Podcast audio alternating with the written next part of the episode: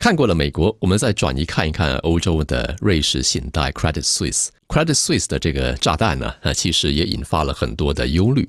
但是两者的这个问题似乎是不太一样的。瑞信是一家很老牌的银行吧？我们从小时候看那些港剧啊、香港电影啊，都知道，你不管什么钱存在瑞士银行是最安全的。没错，因为它是一个绝对对客户的资料啊，然后保密程度啊，然后一个中立的一个态度，任何国家你想动我的钱都动不掉。对不对？只要我存在瑞士银行，但由于近几年瑞信就开始变了味了。最近几年，他接连的一个高管的丑闻啊，他投资一些爆仓啊，就是盲目的投资一些比较高风险的资产啊，然后还泄露了客户的资料，这是大忌嘛，对吧？对于瑞士银行来说，然后还有从那个俄罗斯俄乌战争开始，他就开始有点政治化的一个倾向了，因为那些种种的原因，他的储户就开始逐渐的外撤了。是。这也就是我前面提到的，银行不怕股价下跌，他就怕储户撤离。其实也就是一些储户的挤兑啊，然后曝光了一些亏损啊，然后导致了他一系列的最后的一个被清算。因为他知道，他再不去清算，再不去被收购，那接下来的挤兑他一定是无法承受的，这是 没有办法的。他知道，如果他他这个周末没有清算成功，第二天早上就是被迫倒闭。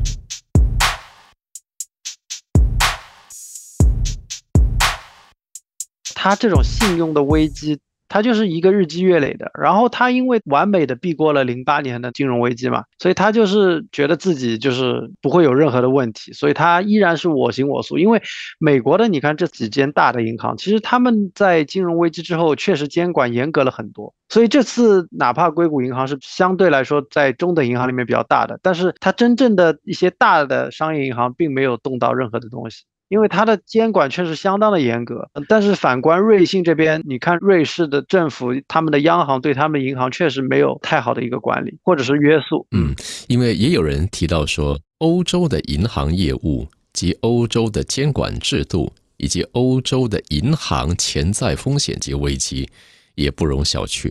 您认同吗？是我认同啊。因为欧洲比起美国更不透明，其实就是我前面说，他越想藏着掖着，大家就越是想知道。当你知道了一点点东西的时候，你就特别的害怕，因为它太不透明了。其实也就是它的央行监管不严格，因为他们欧洲有欧洲的央行嘛，然后每个国家又有各自的央行嘛。是。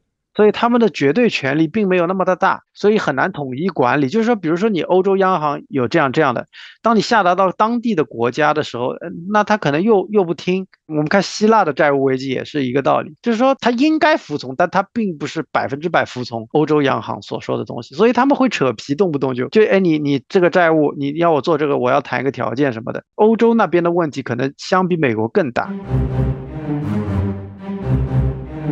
其实现在对于每个政府，他们的态度都是很坚决的，就是说储户的钱我可以全保，但是银行你必须该破产就得破产，这个东西就是一个双刃剑吧。就是说，由于现在的政府过于的保护这些银行，可能会导致将来的银行更加的肆无忌惮。因为可能作为银行的啊一些管理层也好，怎么也好，如果他做了一些决策，他知道哎将来可能对于储户是非常大的伤害，毕竟他也是个人嘛，对不对？出于一些道德的也好，怎么样的也好，他会有一定的约束。但现在他完全不一样，他只要实现他现在股东利益最大化。然后实在不行，你反正政府有兜底嘛，我道德也不受谴责，是不是？所以它完全不受任何的约束。现在将来可能更危险。如果此时央行不出台一些更加严厉的一些监管措施来控制银行，那我觉得可能一年或者两年后会有更大的危险。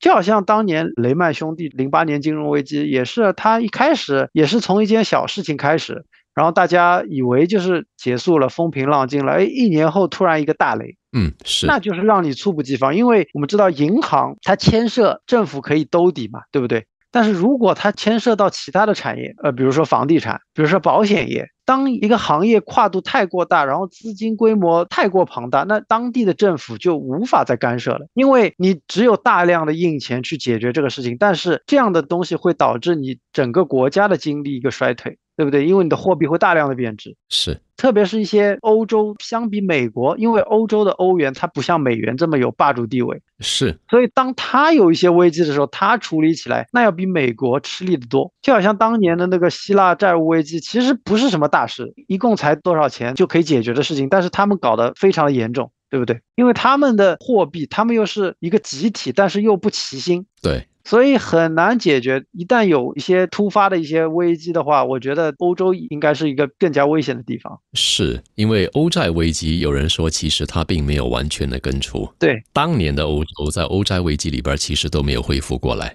那刚才您提到的一点很重要，也就是政府保的是存户。基于道德义务跟道德责任，银行什么样的道德义务跟责任呢？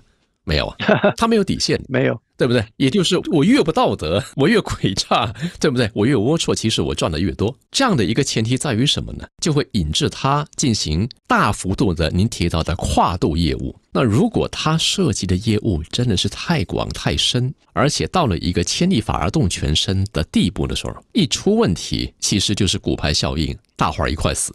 政府到那个时候，第一选票，第二他的这个政治的稳定，第三道德责任和义务，而往往这个其实排到最后了，对吧？对。